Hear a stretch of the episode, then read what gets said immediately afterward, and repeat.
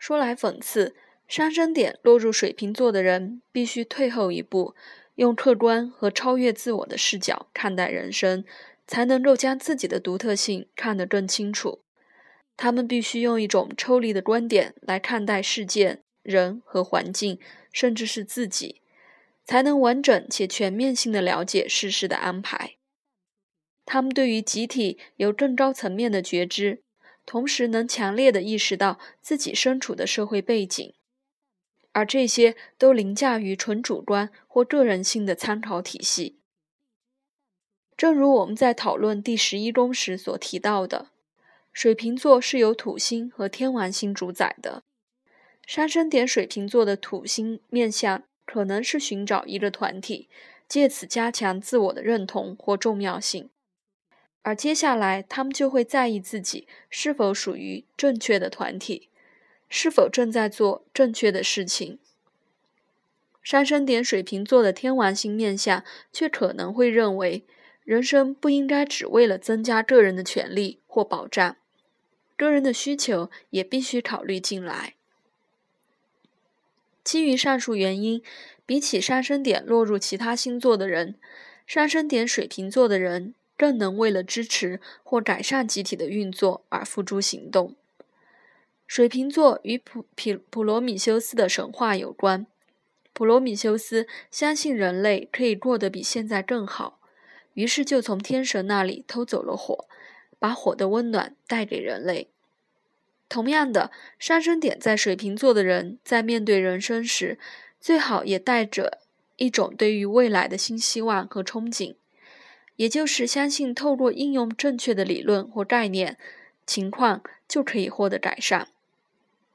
但就像普罗米修斯因为自己藐视的行径，遭受到掌权的天神处罚。许多现代的普罗米修斯也会因为自己的理论或行为逾越或威胁到现存的权威，最后遭到谴责、虐待，甚至是囚禁。但我们可别忘了，生命的本质就是太旧换新，过时或是已无效用的旧结构或模式，都会被新的模式和理想所取代。上升点在水瓶座的人。通常都能掌握环境中最新的潮流和想法。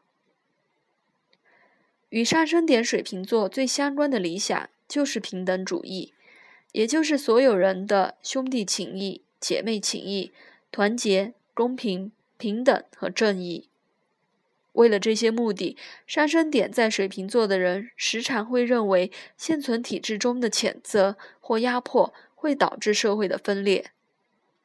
美国前总统林肯据说在日出时诞生，他的上升点落在水瓶座。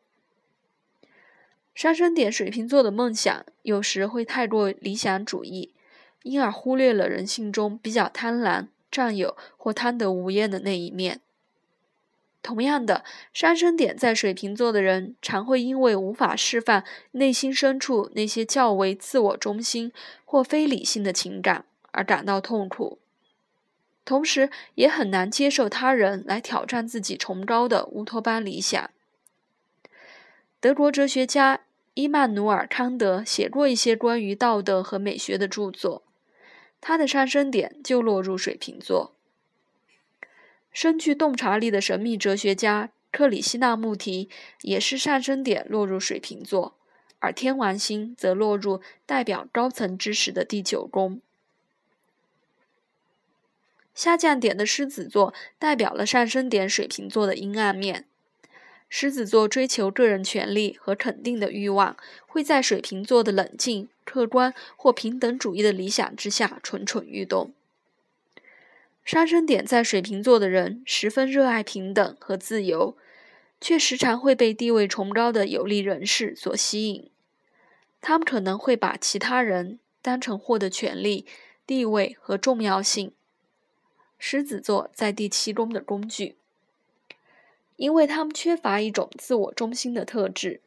所以要是有其他人让他们在团体中显得很愚蠢，他们很可能会恼羞成怒。这个人可能会被他们冷漠对待好一阵子。狮子座通常会热情又强烈的去感受一切，